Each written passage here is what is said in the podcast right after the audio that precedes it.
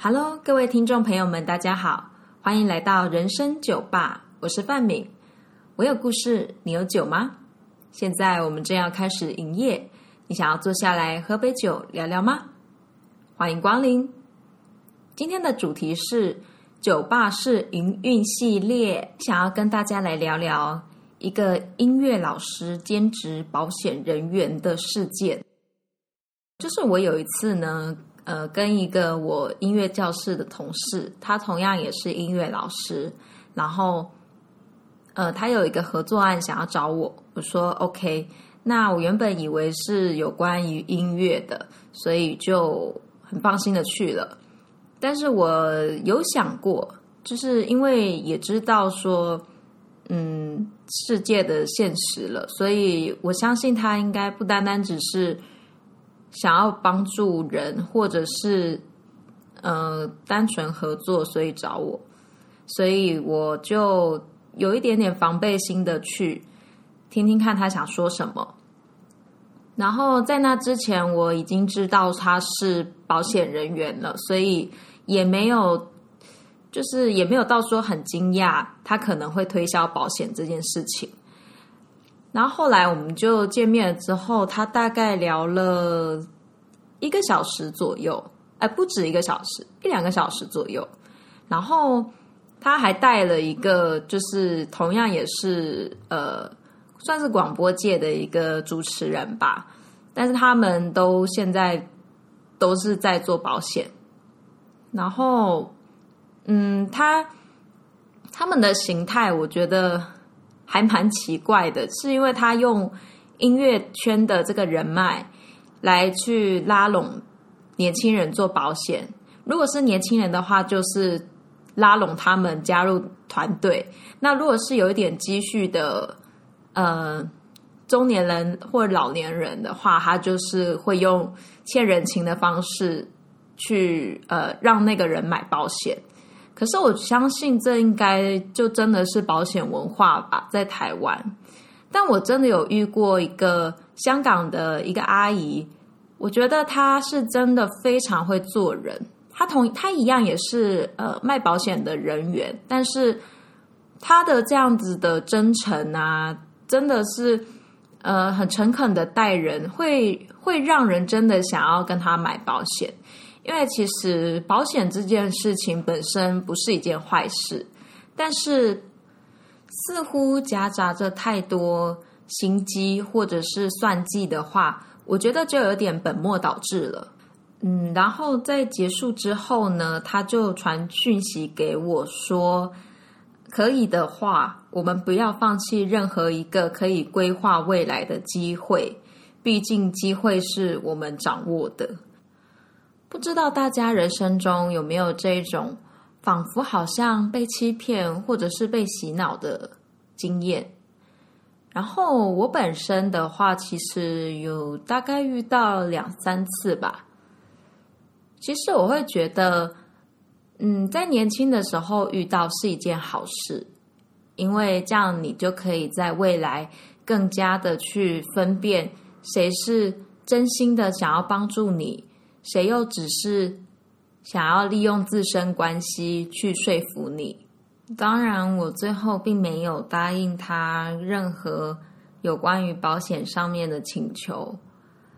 但其实我以前是一个不懂得拒绝人的好好小姐。但是为什么我学会了拒绝这件事情？是因为呢，其实人真的。要有一点点在这个世界上的谨慎。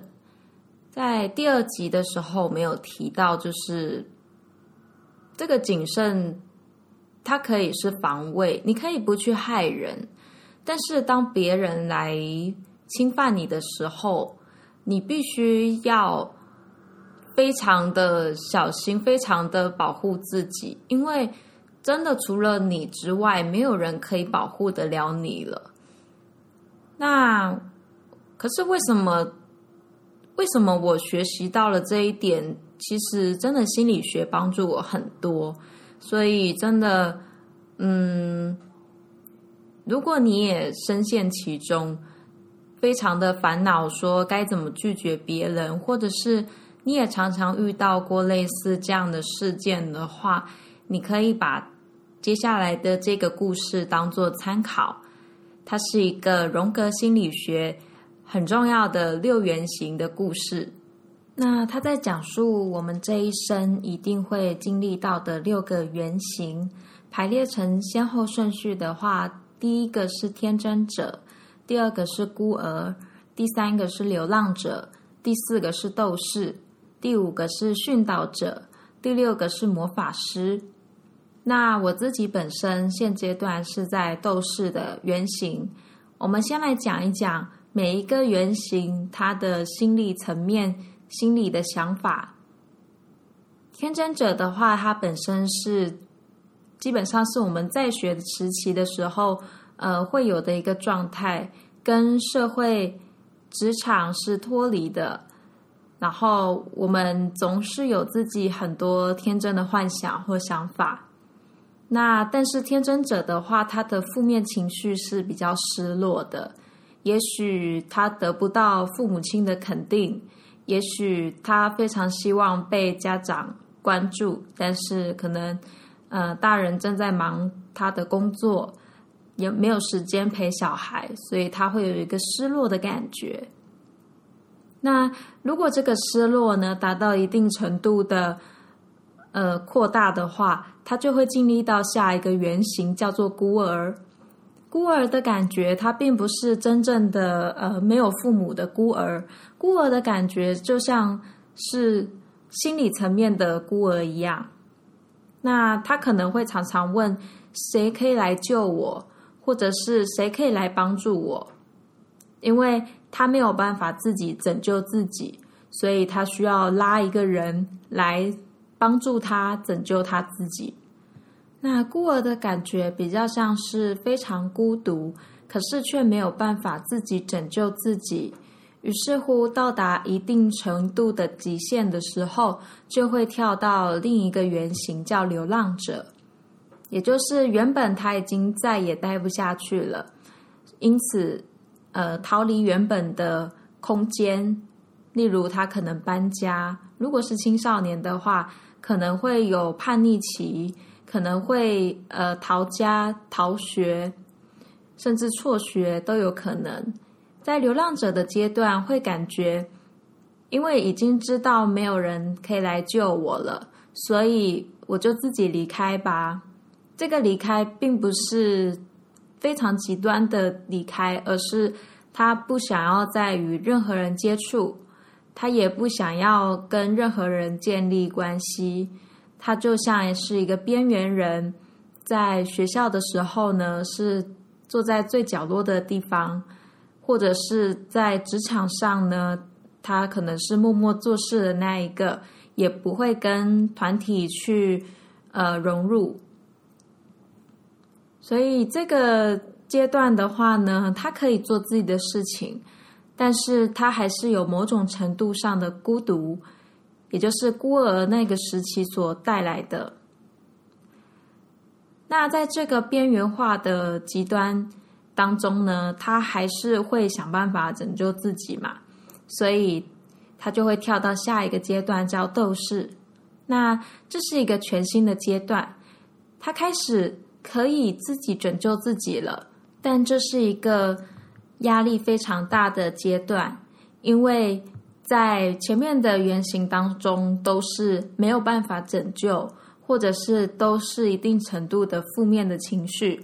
在斗士这个阶段呢，他要整理前面所有的情绪，同时呢，他要为自己奋战，也就是有点像打仗的感觉。我自己现在就是在斗士的阶段，其实那种感觉会很像花木兰，因为现在花木兰正在上映嘛，那。她给我的感觉就是她的斗士原型还蛮深的，因为她必须要为呃自己的女性的这个角色去隐藏，但是呢，同时呢又要呢非常抗压的、非常压力大的去对付楼兰人，就真的是在打仗的这种高度的谨慎的、小心的。然后也非常危险的，似乎所有人他必须要面对的敌人非常多，然后他必须要让别人不去踩到他的底线，所以这是一个呃划分界限还蛮清楚的一个阶段，就是可能之前完全没有，现在慢慢呢有自己的底线。有不让别人侵犯的地方，也懂得说拒绝，所以这是一个还蛮棒的一个阶段。我自己觉得，因为它不再像是以前那一种软弱的、迷失的、不知道该如何去处理的阶段，它比较像是一个可以自己照顾自己的大人，一个成熟的阶段。那在这个阶段过了之后呢，他也许会开始想要帮助其他人，想要帮助其他还正在迷失、还正在非常孤独的其他阶段的人。他开始想要帮助的时候，他就会经历到殉道者。那我觉得殉道者会比较像是哈利波特的母亲。这样的一个角色，嗯，我觉得还蛮多的东方女性，可能对于需要牺牲奉献、需要为孩子、为丈夫、为家庭努力付出的这个阶段，呃，她会是进到一个殉道者阶段。但是，一个好的殉道者呢，应该是要自自己心甘情愿的去付出。而不是被环境所逼迫去付出，那又或者是他在这个帮助需要被帮助的人身上呢，看到了自己以前的样子，他很想帮助那一个以前的自己，于是帮助了那个人，以此来拯救自己的过去，这也是一个殉道者会有的特征。那在。过完这个殉道者的阶段之后呢，他开始知道，这个牺牲必须是自愿，而且必须是在自己的界限底线之外能力所及的事情。于是他开始进到魔法师。魔法师是一个可以整合所有原型的角色，他真的就像拥有魔法一样，非常的令人尊敬。然后也非常的懂得照顾自己，帮助别人，是一个非常棒的阶段。在魔法师的角色当中，他也可以感受到世界的美好，也可以把自己活得很快乐。但其实每一个原型，它都有它好的一面跟不好的一面，就像人的优缺点。这个特征呢，它既是优点也是缺点一样。魔法师也有负面的魔法师，我们俗称为黑暗魔法师。主要呢，他可能是一个非常会控制人的一个角色，然后呢，让别人来尊敬他，但其实他也许不是这么的正派。这就有点像是哈利波特跟。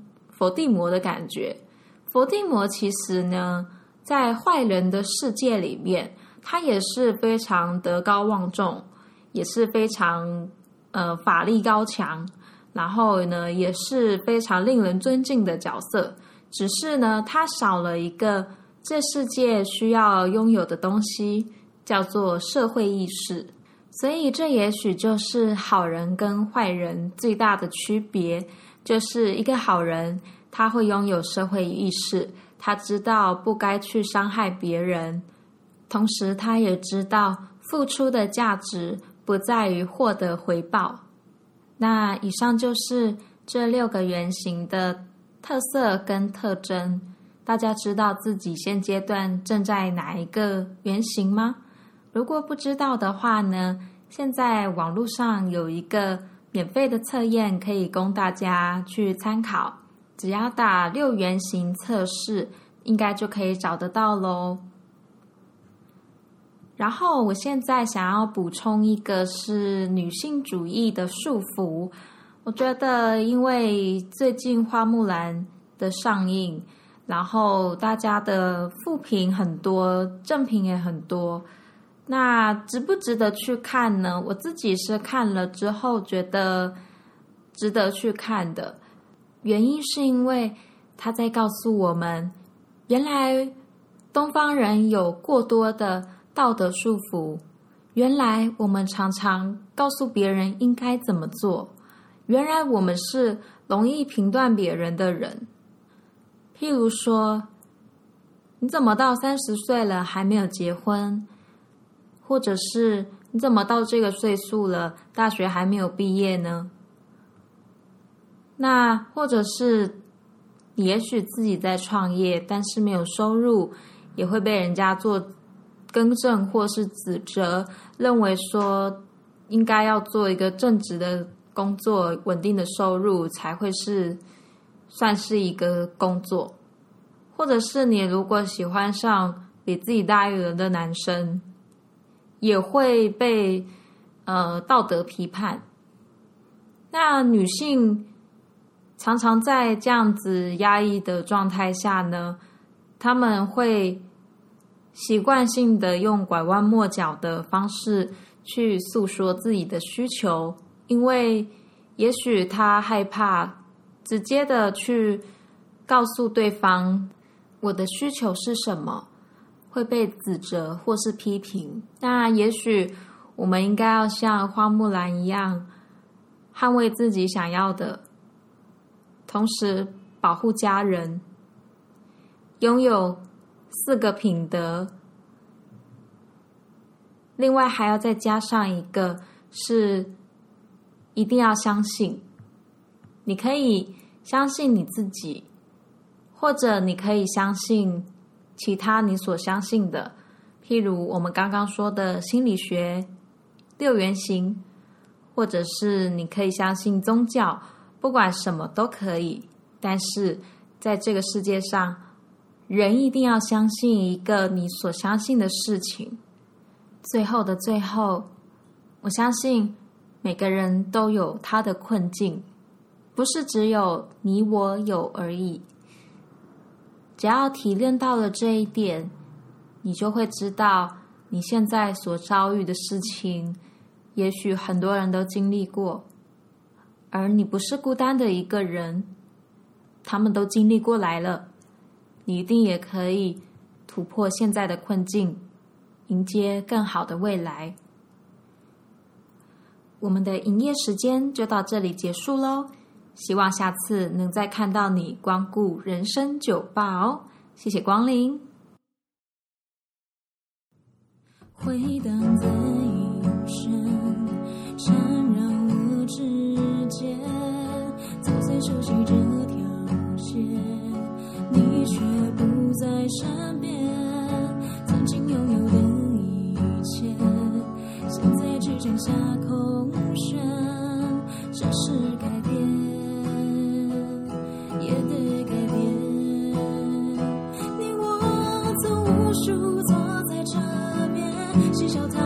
坐